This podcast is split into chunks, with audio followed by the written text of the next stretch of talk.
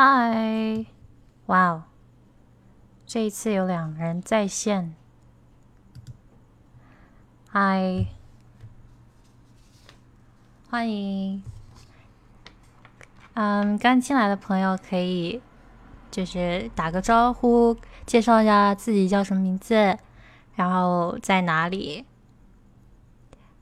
对，比如说我是 Ella，然后在洛杉矶。啊，今天这个抖音没有发通知，所以不知道今天会有多少人进来。所以进来的大家打个声招呼好吗？就好像我们到了一个，嗯，到了一个房间一样，你总不能进来之后就你你瞪瞪我，我瞪瞪你，大眼瞪小眼的。哦，Hi，Sharon 在 Tokyo。哦。Hello，大家自我介绍一下吧。啊，刚才 Sharon 说他在 Tokyo，差不多八点，我们八点五分、八点八分这样子。啊，有一个南京的朋友，啊。Lily 在四川，然后白开水在江西。Jamie，Hi Jamie，哇，Kathy 在上海，然后他说他是我第四千四百四十四个粉丝。啊，好像这个数字有什么意思吗？哇。有人说他听了六次回播，听到外国人学中文那里真感触啊！谢谢谢谢谢谢，我我当时也是心血来潮去找 Chris 老师聊这个学外语的事情，对他来说学中文也是外语嘛。Hi Jamie，OK，啊，我们现在有二十四个人在线，昨天直播好像有四十多个人，因为。我有在那个抖音上面先通知一下，Hi。Logan，Hi，没关系，大家就嗯，当做是不要当做是学习，就是当做是聊天，对，交朋友。今天聊的话题就是说，这个听力，英文听力应该怎么样提高？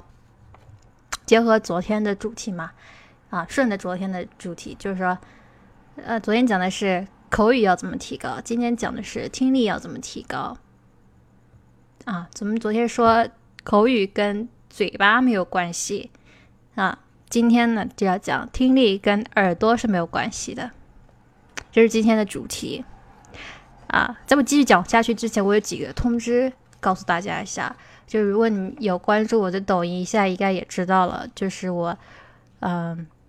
争取在十月份会出一个这个网课，网络课程，对，然后放在会放在这个微信小程序上，就非常方便啊。然后今天已经加了一批人的微信了，你们你们去看我的抖音首页就知道我微信号了。然后，嗯，等我出了这个课程之后，我就会通知大家，嗯，然后后面就会。比较方便一些。我知道有很多人一直在催我出网课，昨天也有很多人在一直催我说：“哎呀，你什么时候有一个系统课程？啊，你什么时候才能出网课？”还有人会直接，尤其我刚刚开始做抖音那会儿，就很多人私信我：“呃，有没有网课？愿意付钱？有没有网课？愿意付钱？”弄得我都不好意思。而且我那个时候刚做抖音那会儿，就是什么都不知道，就。对中国的这些什么小程序啊，呃，然后 B 站也是刚刚才才才了解的，所以当时真的不敢不敢轻易的承诺。然后昨天就是机缘巧合，有一个这个软件公司的人找到我了，找到我之后，他就告诉我说：“哎，这个产品很适合你，然后就是你可以你可以出网课了。”然后我就觉得简直是找到了福音啊！他就是我的福音，他就是就是老天爷送给我的一个礼物。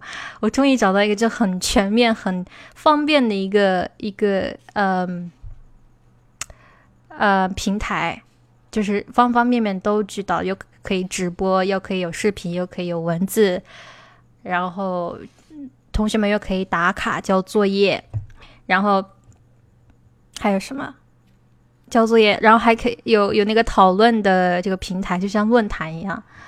哦，当时看的这简直哭了。我昨天晚上就是又有点熬夜的那种倾向，因为我一整个晚上都在研究那个，所以我很兴奋的想要告诉大家这个事情。我十月份一定会出一个课程，至少出一个呃一个系统的课程。我现在倾向的内容就是英文自学通。就是不论你是初级学习者，就偏向零基础，还是说你在准备要应付考试，还是要准备要出国，呃，或者说要考这个雅思托福难度比较大的这种考试，都可以帮助到你。因为很多人学英语，他是处在这个亡羊补牢的状态，而我想要去做的这个角度，我想要切入的这个角度是。一个比较系统，就是从根源找到问题的。然后至于说你自己想要花多少功夫进去，都是取决于你。那这个课程就是给你一个嗯基础，给你一个框架啊，让你自己知道后面应该怎么走。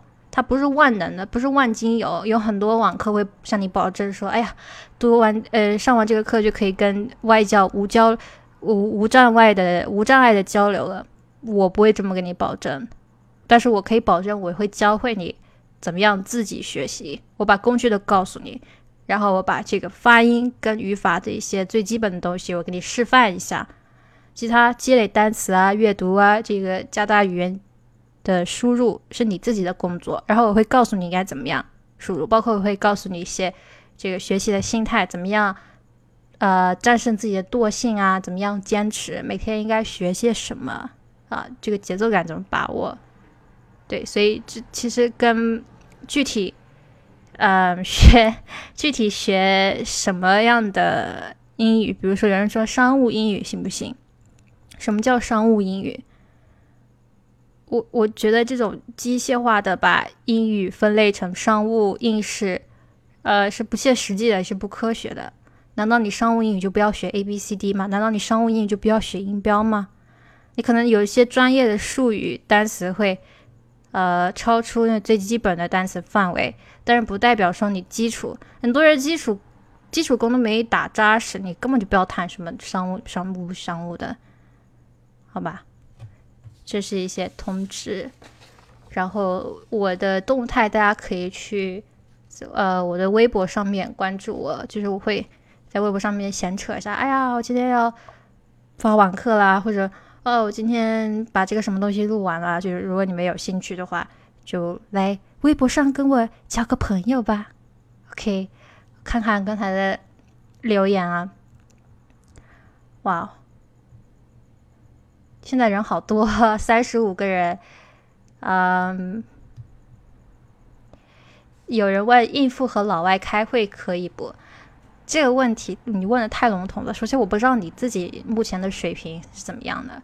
如果说你就指望看我的课或者学我的课，然后，嗯，自己不付出行动的话，那是绝对不可以的。而且我敢搞保证，是只有我会这么跟你实话实说。所有的网课的老师都会跟你说，啊，反正就是信口开河的，会跟你说，哎呀，无障碍，哎呀，什么什么什么。嗯，你只要学这个课就可以了。还有很多网课就是非常注重发音，其实注重发音没有错，但是发音不全是不是全部呀。你只是跟着他读，你就好像这个新闻联播的这个主播，你只是照着别人的稿子念的呀。可是你在真实对话，你要跟老外对话，你你要马上那一下。昨天讲了这个口语就是马上写作，快速写作。你肚子里面没有墨水，你要怎么怎么跟人家开会啊？对吧？OK，那让我们进入今天的主题。刚才说了听力怎么样提高啊？最简单的回答，听力就是等于发音加上写作。昨天我说了，口语是等于发音啊，不对，听力是等于发音加上这个阅读。我再重复一遍，听力等于发音加上阅读。有很多人说，老师，我听 BBC 或者我听 VOA，我觉得好快啊，或者为什么我听不懂？我一直听一直听，我听不懂。其实他这个潜意识面，他有一个 belief，他有一个假定，就是说我越多听，我只要耳朵这个伸直了啊。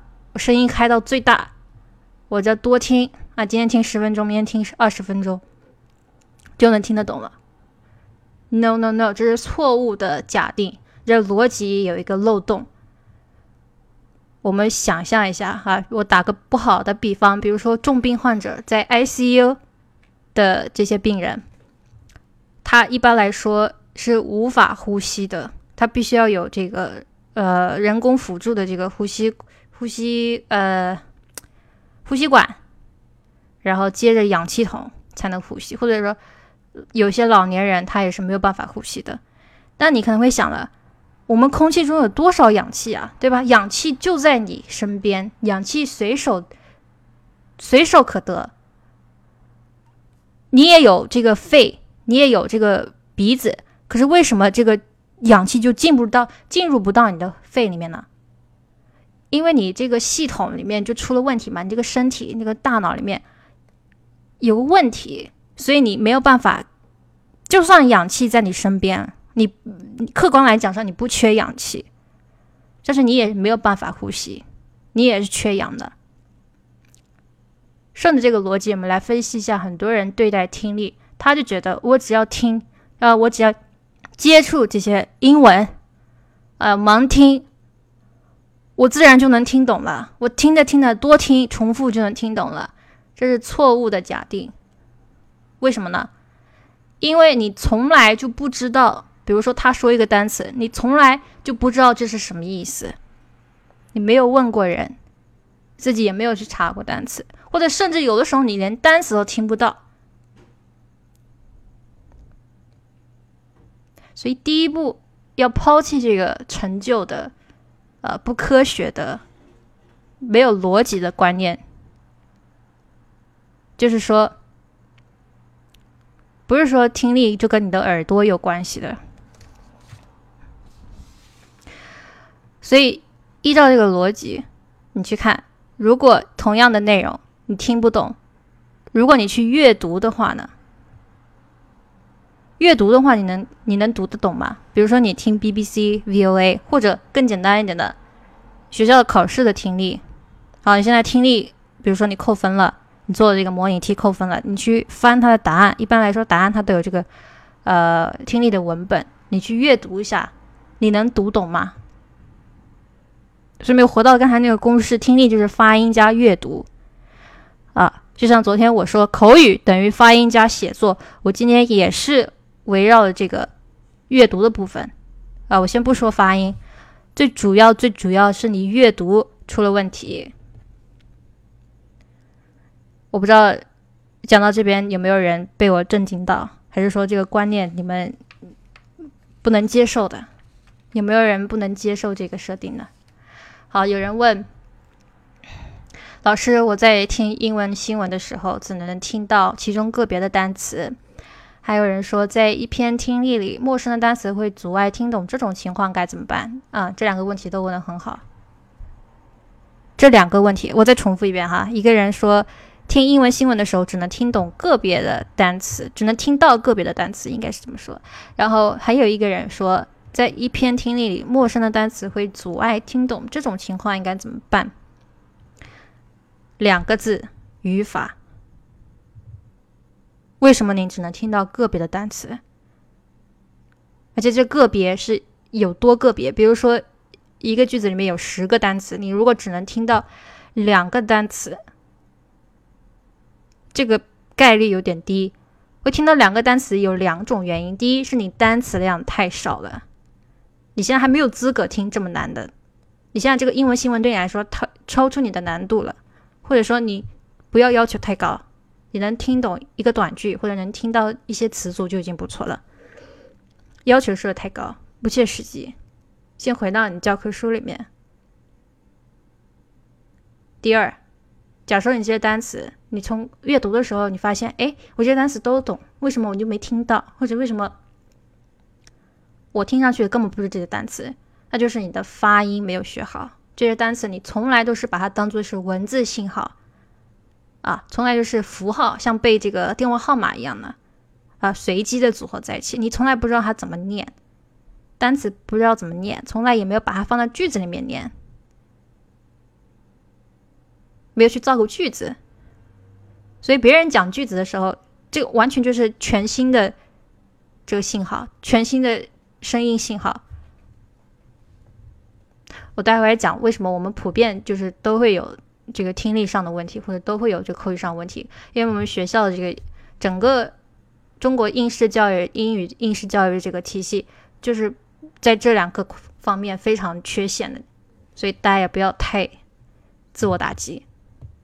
百分之九十九的人跟你的问题都是一样的，包括我自己也是，我自己也是，嗯，有一些思辨，有经历一些思辨，然后才得出这样的理论，得出这样子的这个呃心得，所以只能听到个别单词。假设说你语法，呃，假设说你这个单词量已经够了，为什么你听不懂一整句的话的意思呢？就是那个语法结构不熟悉，你听不到句子断句在哪里，你根本就听不到句子结构在哪里，啊，从哪里开始，从哪里结束，它为什么这样子？为什么这个单词放在这个单词的前面？就对你来说，这个单词的顺序位置是好像是随机的。是这样的吗？事实是这样的吗？不是的，它肯定有逻辑。这个逻辑就是语法。因为我们在学校里面学语法的时候，就完全是停留在做题目，A、B、C、D 选哪一个，这就是我们对语法的理解。不是的，语法可以听到吗？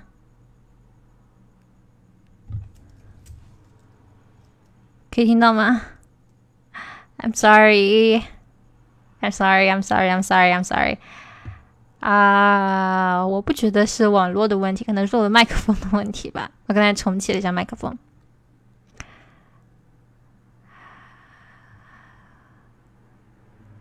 刚才讲到哪里了？语法、背单词。哦，刚才讲到这个，我们中国人学英语的时候，完全把单词。脱离，脱离出来学，但是你想想，我们在阅读、做阅读或者啊听老外讲话，没有人讲个别单词的，少有情况是讲个别单词或者短语哈，大部分人都是讲一个完整的句子的。所以你要学句子，你要学这个上下文，你就必须把语法总结出来啊，语法书买一买，或者课本后面的语法书好好看看啊。其实语法一点都不难，我们先学这个主干的啊，句子的结构有哪些？五个简单句结构，大家可以去我 B 站上面看，我讲讲语法的，啊，我讲语法非常非常这个简单粗暴，我不会讲什么加 ed 啊，什么加 s，就这些不是说不重要，就是你自己可以看书的啊。它规律没什么规律，就是靠你自己去认，自己去参考书啊。看到这个现象的时候，你去翻翻书。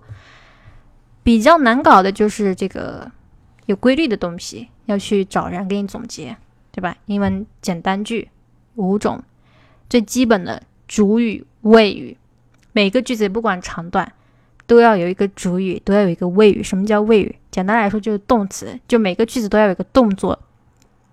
很多人听句子，他都没有听到动作。动作是这一整个句的精华啊，或者很多人经常讲这个没有带动作的句子。下一次我们再好好讲语法啊。回到我们的主题，就说这个听力其实是快速的阅读，其实是阅读加这个声音，阅读加发音，所以阅读没做好。你听力肯定没打。好，我们再来说说应试考试里面的听力跟真实英语中的听力。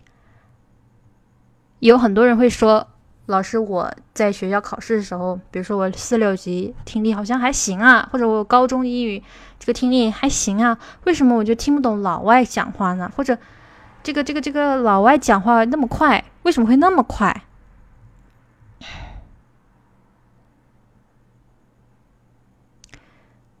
应试考试你能听得懂，是因为他考的方式特别简单。基本上来说，听力考试，如果我没有记错的话，反正我也没有考过四六级，但是我估计也是用这个单项选择。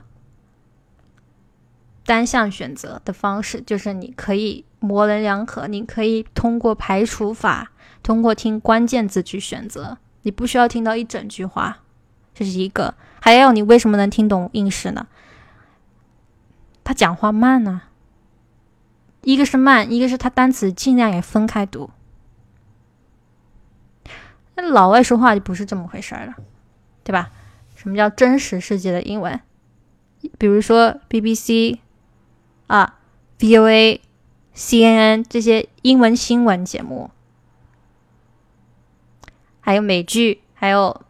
真实世界中的这个外国人跟你讲话，啊，这些都是属于真实世界的英文。那真实世界的英文有什么特征呢？它用的单词，第一范围就比较广，它没有只限于只限于你这个六级所学的这个单词。第二，它单词用的意思也比较这个 flexible，就它。意思多义的，它可以用的非常的滚瓜烂熟的，啊，你只是懂这个片面的中文的意思，只言只言后语的，呃，只言片语的，呀，就他可以用的比较灵活。你呢？你从来没有接受过这样的训练，就是就算他把他说的内容放在纸面上，放在书面上，让你去看，啊。这个难度也是比你这个应试的难度要高的，然后另外就是这个讲话的语速的问题，就发音嘛，有连读，对吧？然后还有一个问题我注意到了，比如说你在应试学英语，经常有的时候，它英音跟美音会混在一起学，我可能是。不精确的这个说法，但是我我感觉我自己开始学美语的时候，发现我原先学的一些发音不太对，啊，但是我感觉好像我们在中学学到的英语发音都是偏这个英音的啊，英国腔，但是又不是正统的英国腔，就是不不伦不类的那种，所以你这个时候你听新闻或者听这个美剧啊，都会有问题。包括当时我学完美语去考这个雅思，因为雅思是英国的，要雅思的听力的时候，我也有一点出问题。啊，讲完阅读，再来讲讲发音的部分。我待会儿再来回答问题。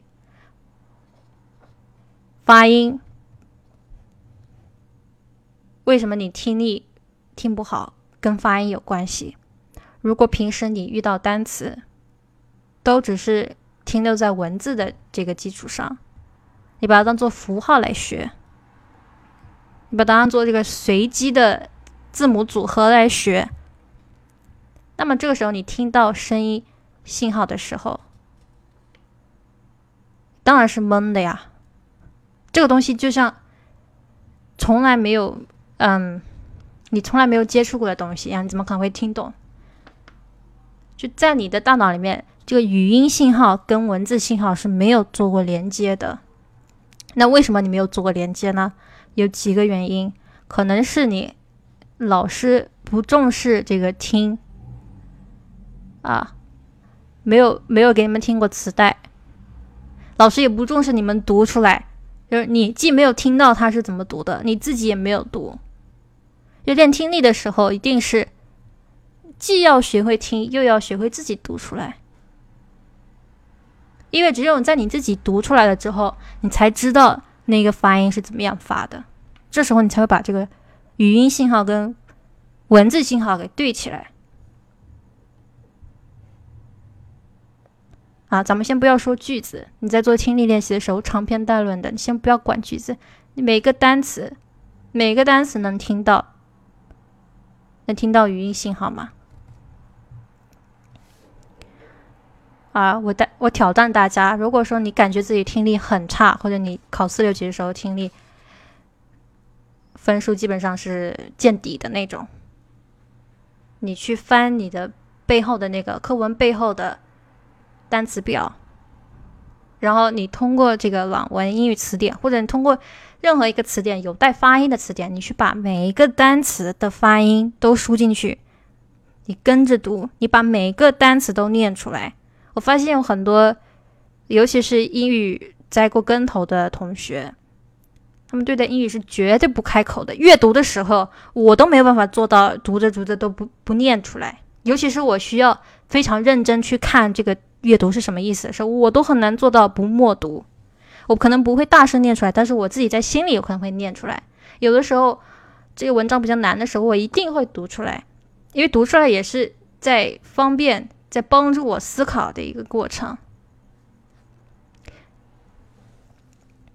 但是我真的见过这样的学生非常非常多，而且我发现他当他们开始真正开始开口了之后，啊，信心来了之后，他们的听力马上就跟着了，就只要你张口，只要你把单词读出来，只要你阅读的时候把句子读出来。那个效果非常不同，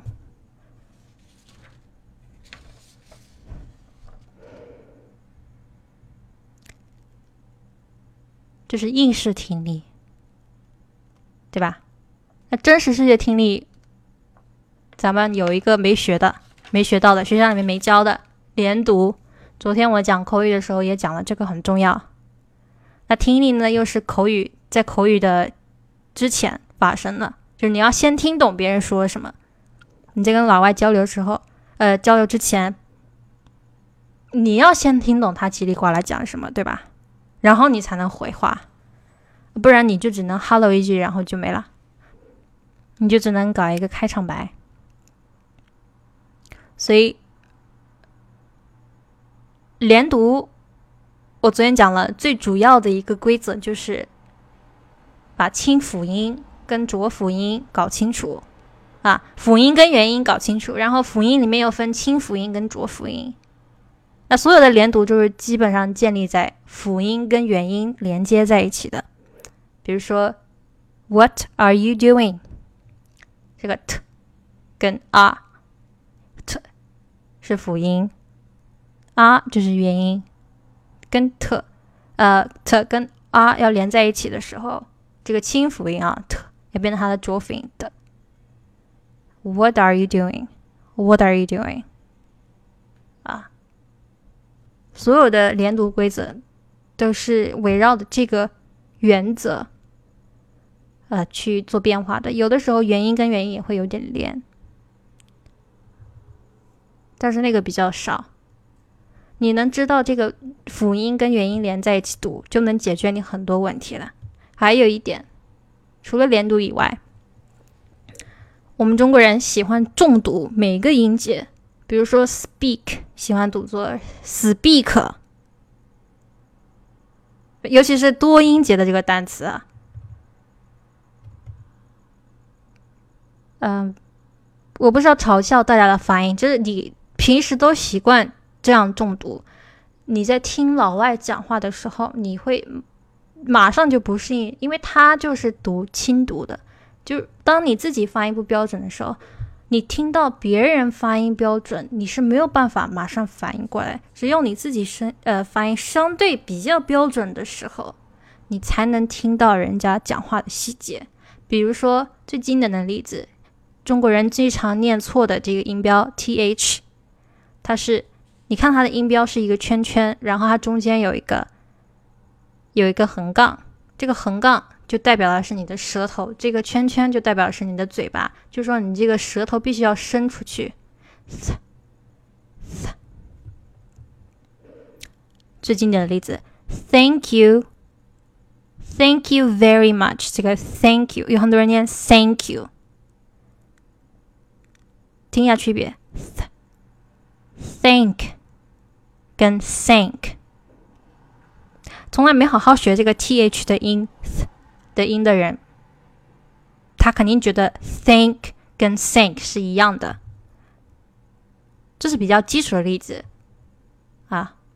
我相信大家这个马上学一学就学会了，但是你想想看，英文中有四十八个音标，它有不同的组合，有很多人他连音标都没有系统的学啊，不难，但是他没有系统的学，所以四十八个音标他没有系统学之后，这些单词啊，就是无限种组合啊。无限种可能，你没有系统学之后，你就感觉每个单词都得去问老师，自己不能通过看音标看出来这个单词该怎么念，也不能通过看音标听出来自己哪一个音发的不太标准，跟它差别在哪里。其实不难，但是你从来没有重视过。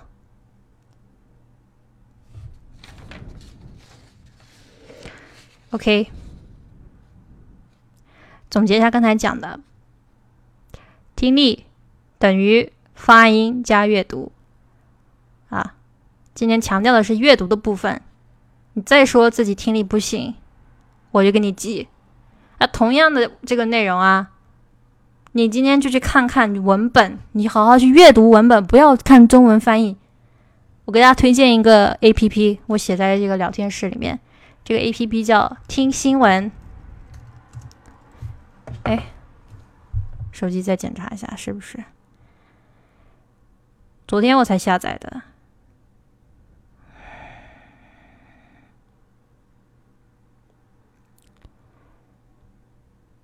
好像叫听新闻学英语，好像是，都被我删掉了。哦，对，听新闻学英语。里面有 VOA 啊，PBS，PBS 是美国的，VOA 也是美国的，BBC 是英国的，CNN 也是美国的。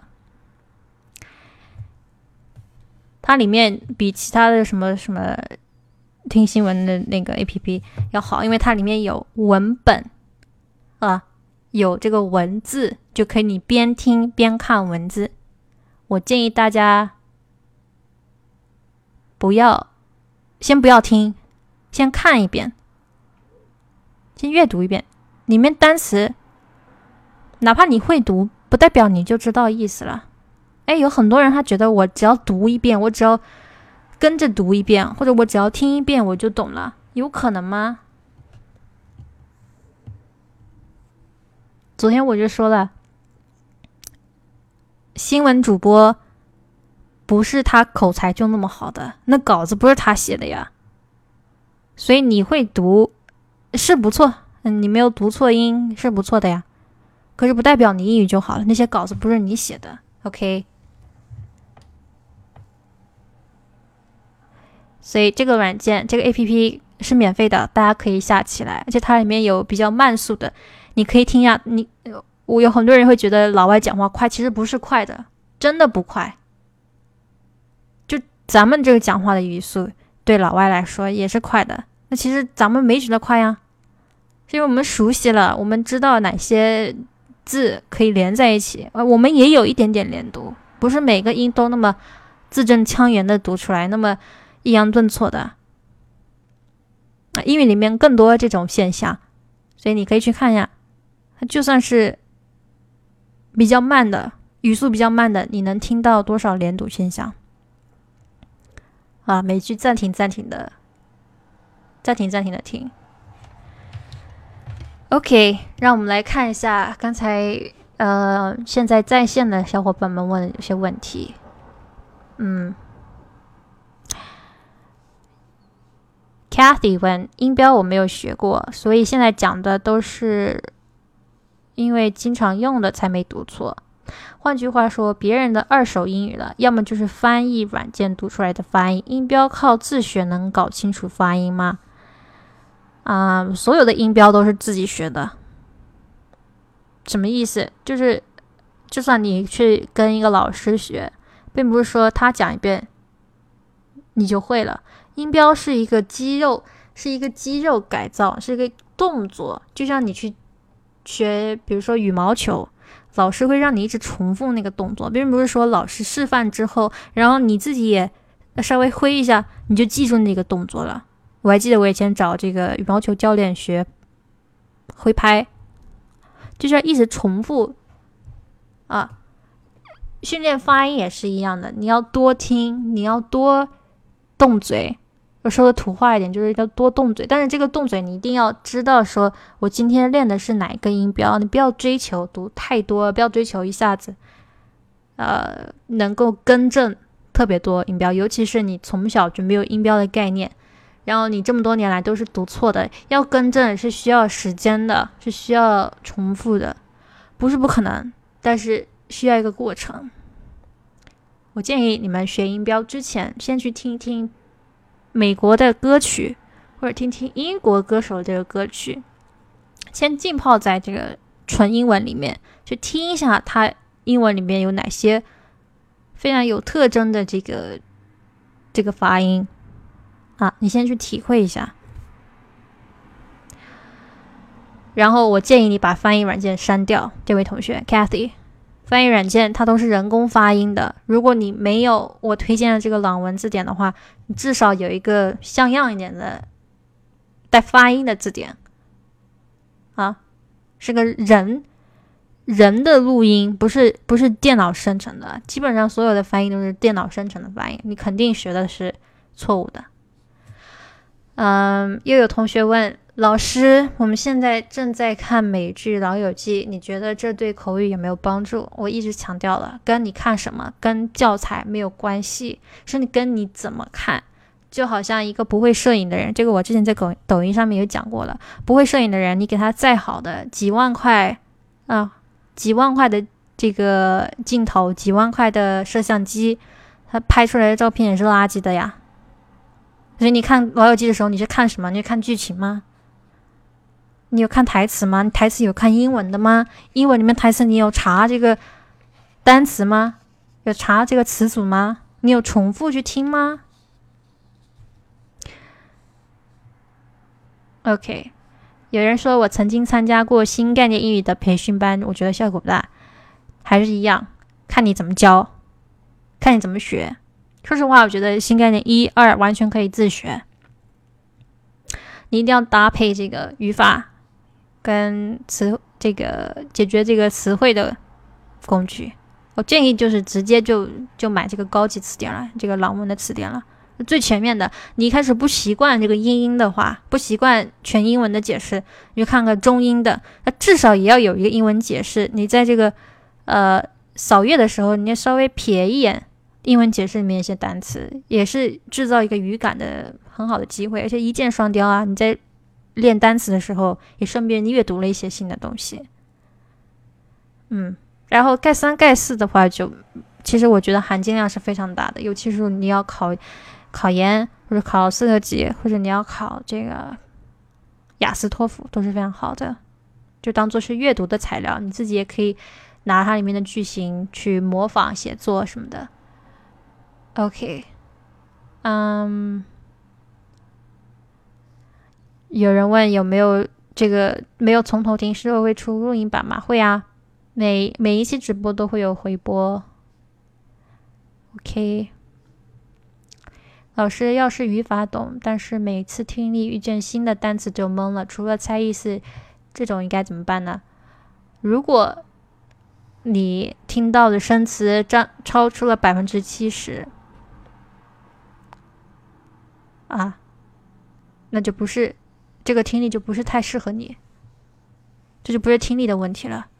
你去读，你去阅读的时候，你能不能读懂？你们通过上下文读懂？如果读不懂，单词量还需要加强一点。啊，我建议你去听一些简单的，比如说呃，这个情景喜剧，就对话类的英文啊，还有是这个国外的 talk show。诶，我给大家推荐一个 talk show 啊，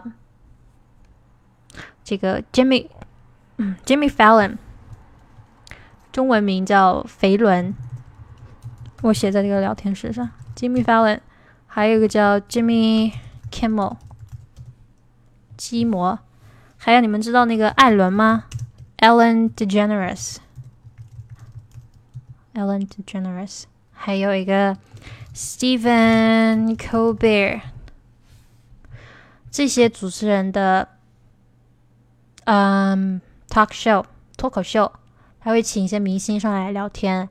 那这些都是没有提前写过稿子的，所以他用的词都是比较日常的、比较对话性的啊。先从这个开始，但是我觉得大部分人听听力还是要先从发音做起，就是不管这个单词，啊，它可能文本里面用了的单词都很简单，但是你听上去的时候，你觉得哇，跟我想象的发音的不太一样，就因为你平时都重读它，或者你平时平时没有去连读，所以这些单词就算很简单，你去适应它也要一段时间。所以尽量去听，很简单，很简单，但是一定是要真实英语，就是啊，真实的外国人讲，他正常的语速讲的。我不推荐 TED Talk，就除非是讲很简单的内容，TED Talk 也是比较偏专业术语多了啊，偏技术性的。老师，我今天看《老友记》的时候，看一段暂停一次，把对话抄下来，再看下一段。不知道这种学习方式对不对？嗯，我觉得要知其然，知其所以然。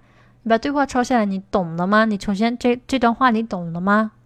里面每一个单词你懂了吗？句子结构你懂了吗？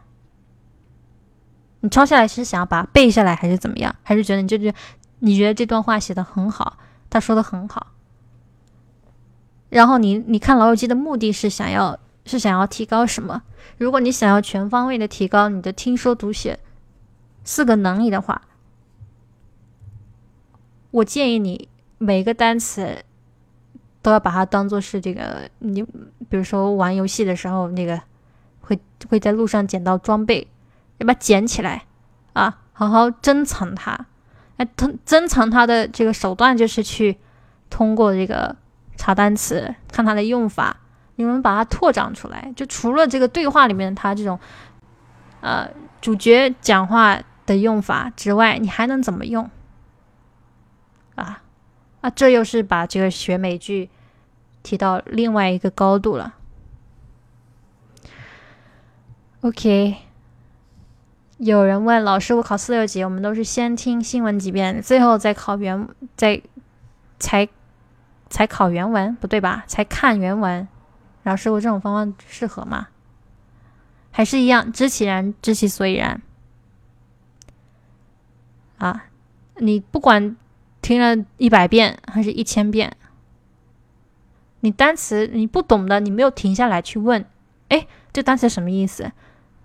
那你这个听力也是不会提高的，好不好？我先给你们一句话：知其然，知其所以然。这是咱们中国人的智慧，谁谁说的这句话我忘记了？知其然，知其所以然，是孔子吗？我得我得去看看这个《论语》了。OK，Ella 老师，我昨天看语法书里的句子成分，有时看不懂，有些简单的能看懂，稍微难点的就不行。嗯，这个语法书它是。英文翻译成中文的，所以可能有一些，呃，它成分，嗯，它换个名字你就理解了。我不知道这样能不能解释你的疑问。当然了，你看语法书一定要，呃，挑主干的看。比如说你现在你知道，比如说主语是什么，谓语是什么，然后沿着这个去看，啊，沿着句子结构主要结构，或者说我今天。知道这个关于名词的一些规则，但是我太模棱两可，我就专看名词的。啊，昨天我有讲过，不知道你昨天直播有没有听？就是看语法书不要像看这个小说一样一页接着一页，你可以跳着读。有的地方你这这个地方看不懂，后面看看或者前面再翻翻，去复习一下。基本来说，它都有它这个语法书都比较自圆其说的啊。OK，有人问我看美剧一般都是觉得一个新单词跳出来，我就会暂停去记，这样属于积累词汇吗？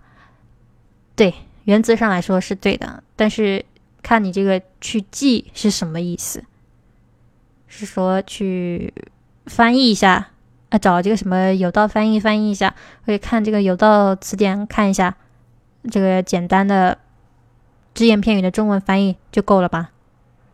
不够的。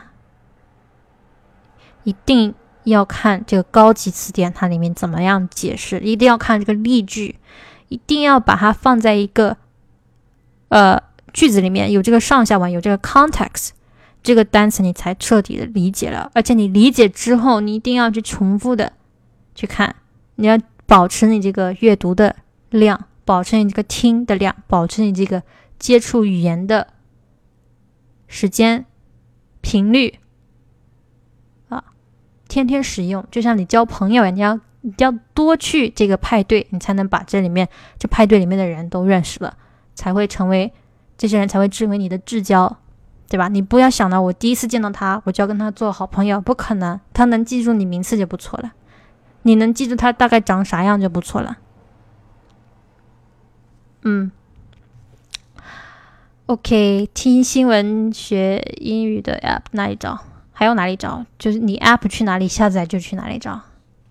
App Store 里面有，苹果的 App Store 里面有，安卓就是你们应用商城里面下去去搜一搜。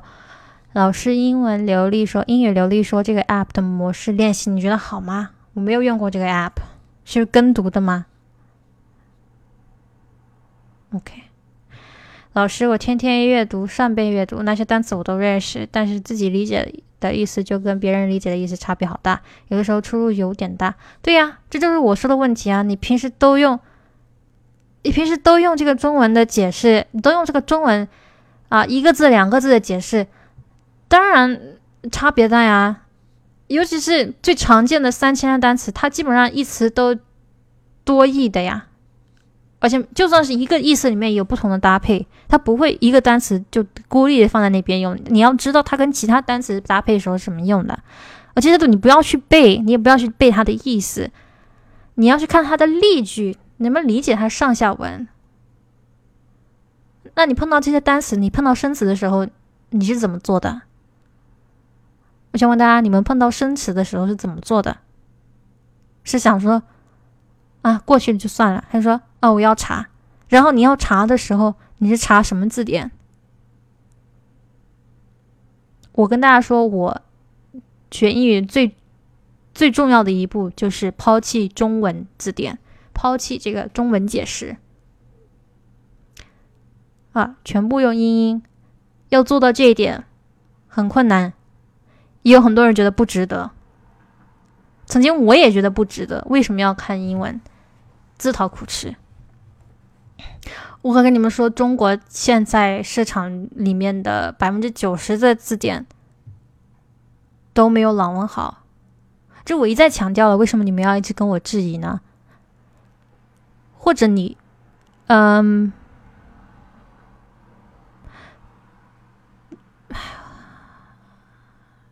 其他牛津啊，什么剑桥我也用过，都不好。还有之前 Merriam-Webster 那个 Scott 老师推荐的这个韦伯斯特，还有歌林斯，对吧？Collins 这美国人出的两个字典都没有朗文的好，就是没有像朗文字典解释这么全面，又这么系统，它每一个意思很清晰的告诉你这什么意思，然后搭配都跟在那个下面，不会像有的词典，它就所有的意思都放在一起。然后例句也不按意思排列的放在一起，那你肯定就懵了。你那么多意思，你要学哪一个？比如说你在查朗文的话，你会通过这个上下文，你去判断是哪个意思，然后你就去找这个朗文里面的呃解释到底是第几条。我觉得这样比较针对，也不会浪费你的时间。实在不行，你就先看这个朗文的重音版，对吧？App Store 上面，我再澄清一下，我没有收朗文的广告费哦。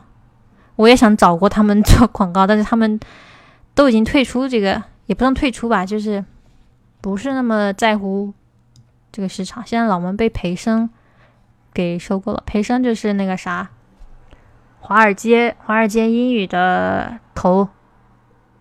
华尔街英语是他子公司嘛？那贵的要死的那个培训机构。然后朗文也是出版新概念英语的这个出版商。你去看新概念英语，它是外研社跟朗文合作的，包括我一直推荐朗文英语语法，对吧？也是亚历山大写的。所以，我老经典这种经典的东西，他他没有必要再做广告了。三百多年的公司找我一个。无名小卒去做广告干啥？